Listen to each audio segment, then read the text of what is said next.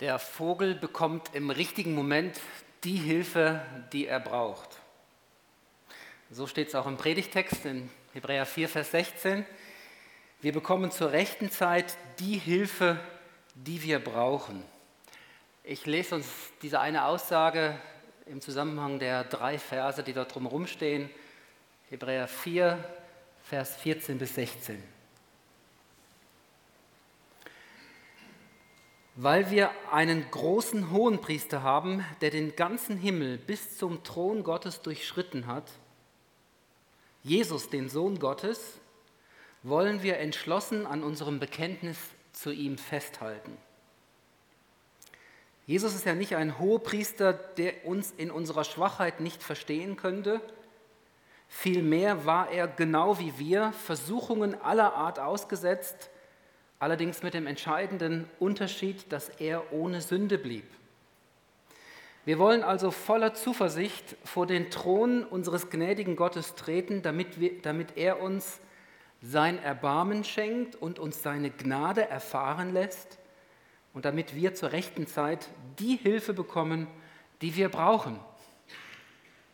Zur rechten Zeit die Hilfe bekommen, die wir brauchen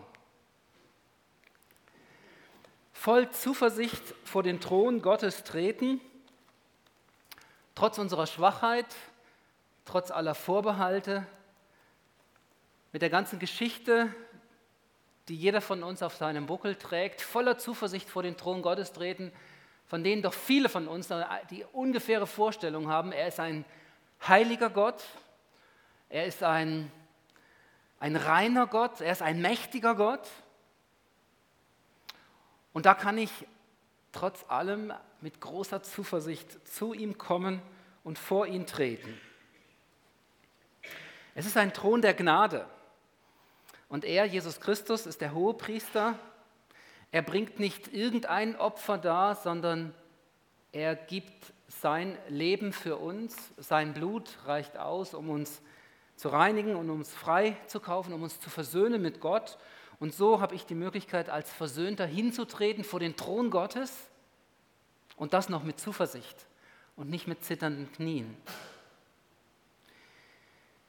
Daher kommt diese Zuversicht. Ich möchte mit der Predigt eigentlich auf das hinaus, dass wir verstehen miteinander, dass wir einander helfen können, im richtigen Moment da zu sein, weiterzuhelfen, in unserer Entwicklung, auch in unsere Berufung hineinzufinden.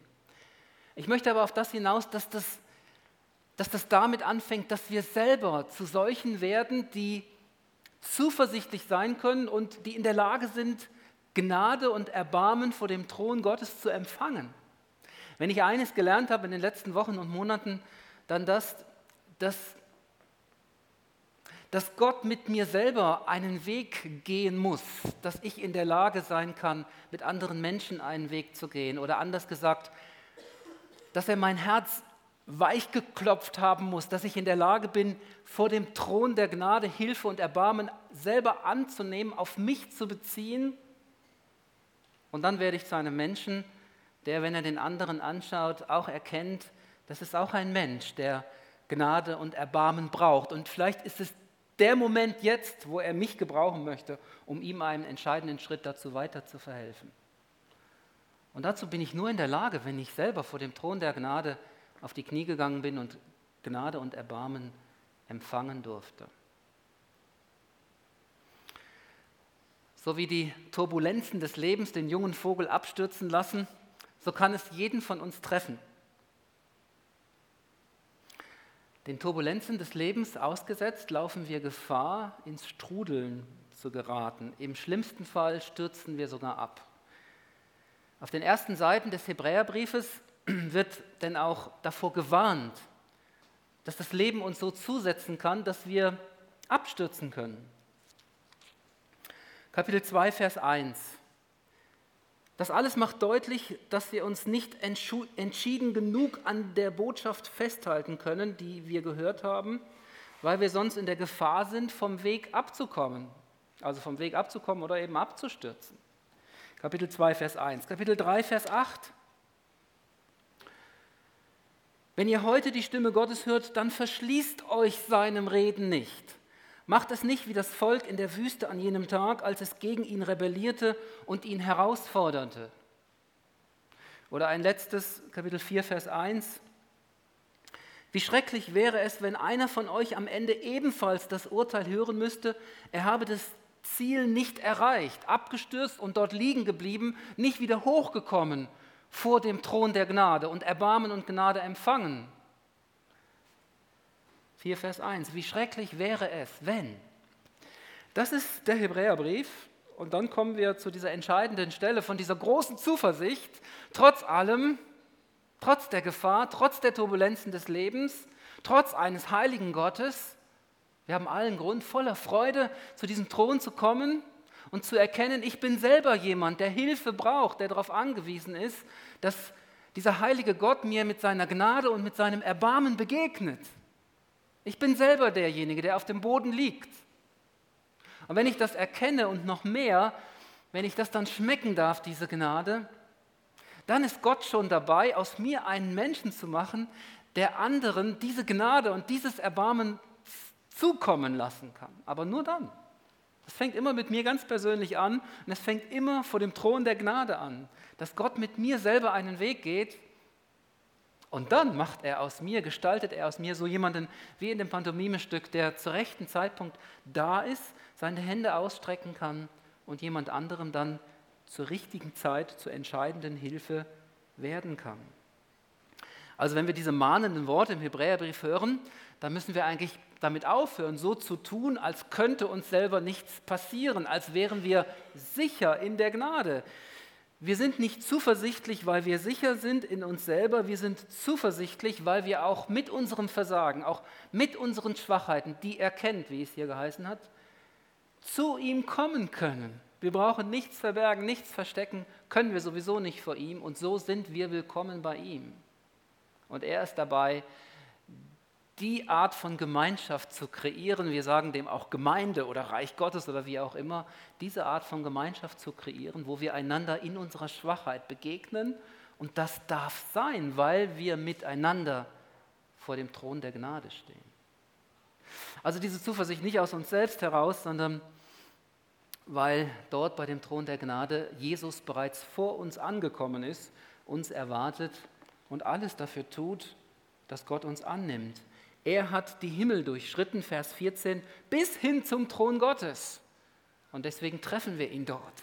Ihn, den Sohn Gottes. Voller Gnade und Erbarmen begegnet er uns dort. Jeder von uns kennt die Erfahrung vom Abstürzen. Es kann sein, dass es niemand mitbekommen hat. Es kann sein, dass es ganz im Verborgenen geschehen ist. Meistens oder oftmals kommen wir ja auch selber wieder auf die Beine. Es ist aber zu wenig, nur wieder auf die Beine zu kommen und so weiterzulaufen wie zuvor. Jesus will, dass du mit neuer Leidenschaft zu deiner Berufung zurückkehrst.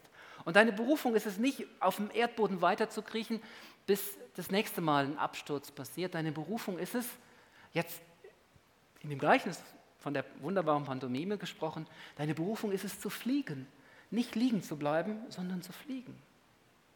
Darum geht es ihm, wenn er dir begegnet, dort vor dem Thron. Für den Vogel bedeutet das eben, er startet neu durch, er hebt ab und er fliegt. Übertragen auf unser Leben, Du streifst die Fesseln der Angst ab, findest zurück zu einer Leichtigkeit, findest zurück zu der Freiheit, zu der Christus dich berufen hat. Und gehst deinen Weg in Freiheit, lebst deine Berufung. Ein Kind Gottes, ein Sohn Gottes, Vaters im Himmel, eine Tochter. Und du schüttelst dich ein wenig und gehst deinen Weg weiter in großer Zuversicht und Freiheit.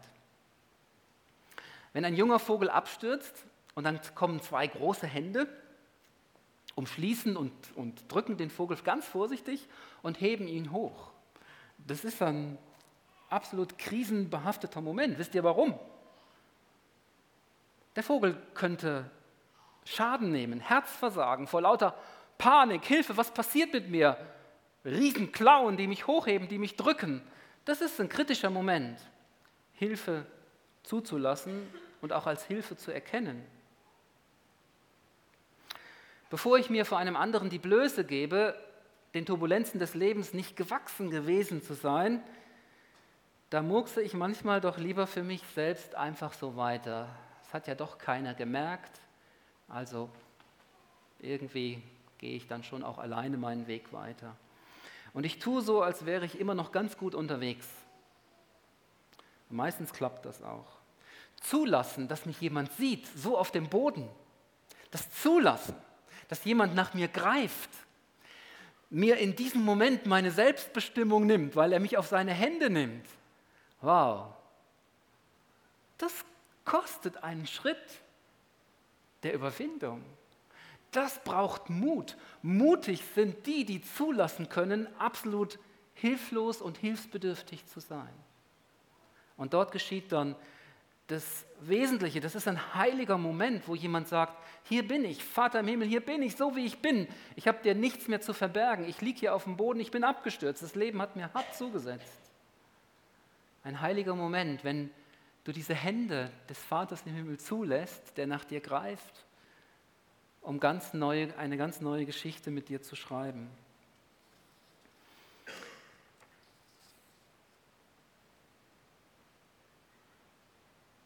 Hier heißt es in Vers 14, er hat den ganzen Himmel durchschritten bis hin zum Thron Gottes. Und das ist der Ort, wo er dich erwartet. Was auch immer schiefgelaufen ist, was auch immer im Leben kaputt gegangen ist, hier erhältst du eine neue Chance. Du stehst auf und darfst es noch einmal versuchen. Das ist Erbarmen. Du stehst auf und erhältst die Kraft für den nächsten Schritt, Kraft Gottes. Das ist Gnade. Beides erwartet dich dort vor dem Thron Gottes.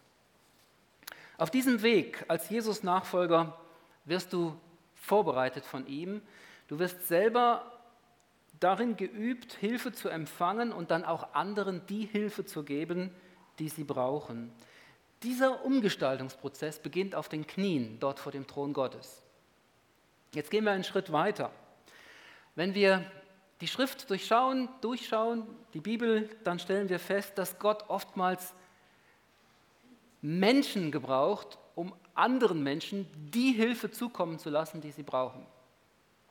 Das fing ja schon mit seinem Sohn an. Er wurde selber Mensch, um uns verstehen zu lassen, dass er uns auf dieser Ebene begegnen will. Äh, es gibt auch andere Ebenen von übernatürlichem Wirken Gottes, wo er uns hilft und wieder auf die Beine stellt. Aber oftmals geschieht das durch andere Menschen. Deshalb ruft er uns vor den Thron der Gnade, um uns zu solchen Menschen zu transformieren, umzugestalten. Ich sage das jetzt schon ein paar Mal, ist einfach auch der Hauptgedanke dieser Predigt.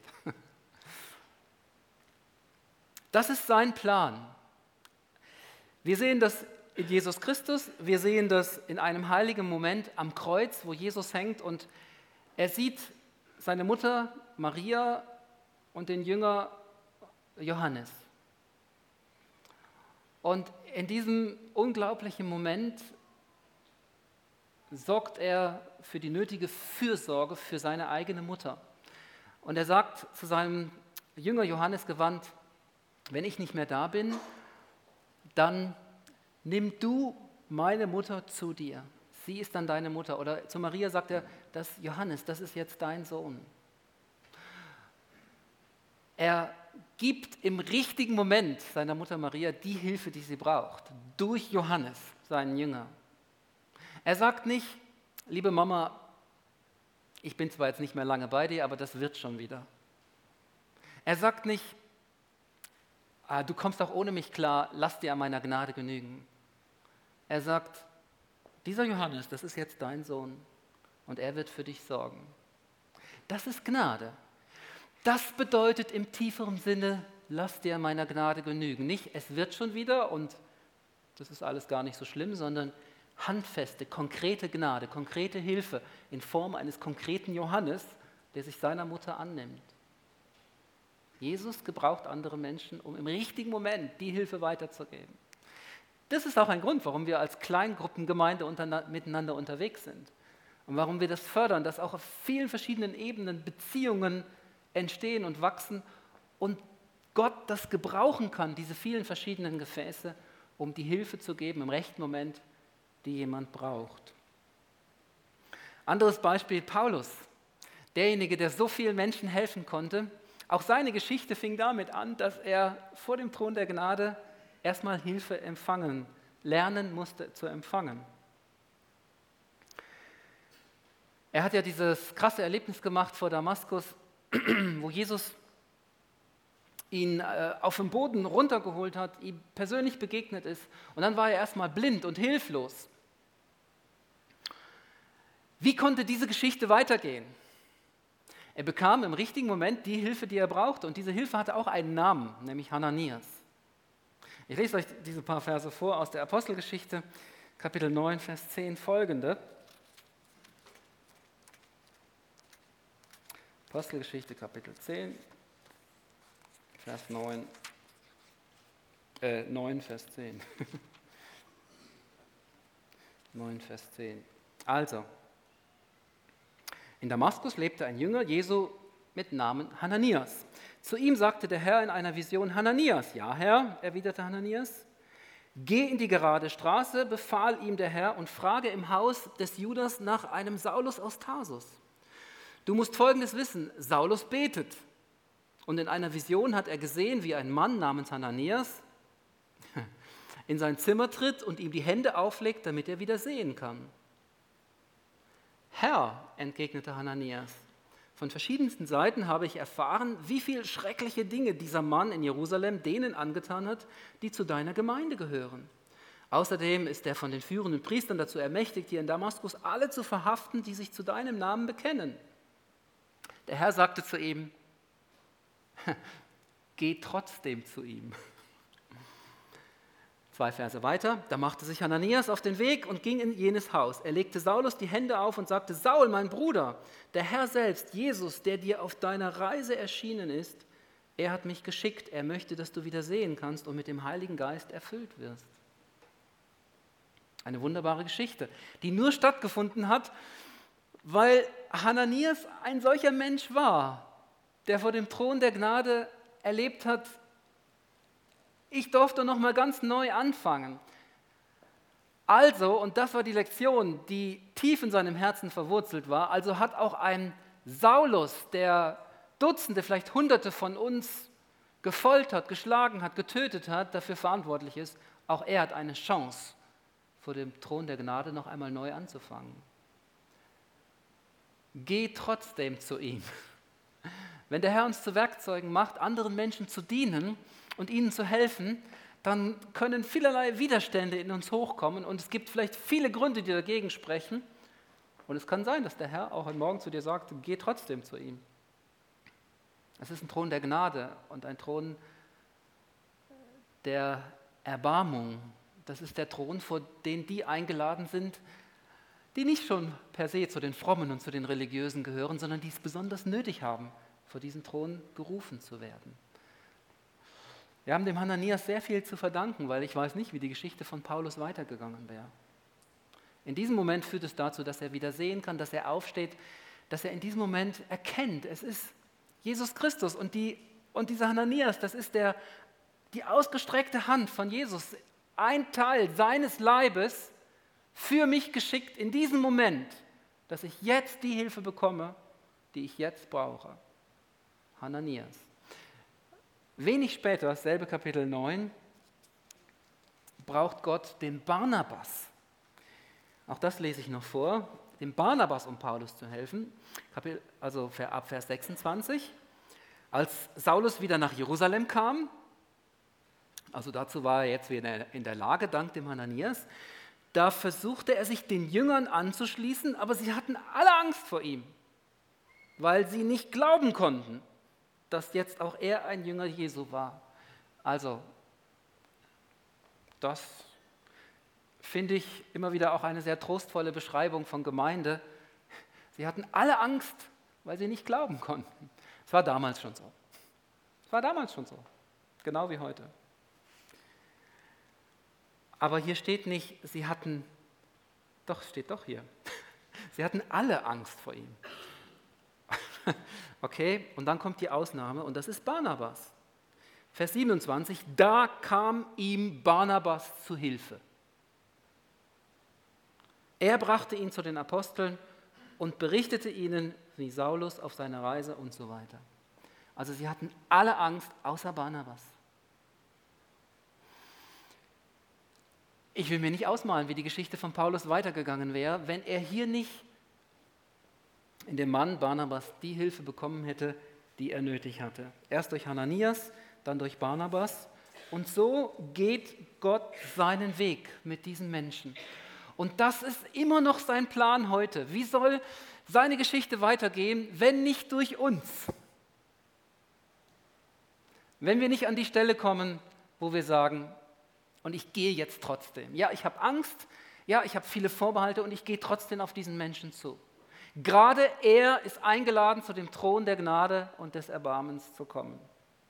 Wie sollte diese Geschichte weitergehen, wenn nicht durch uns?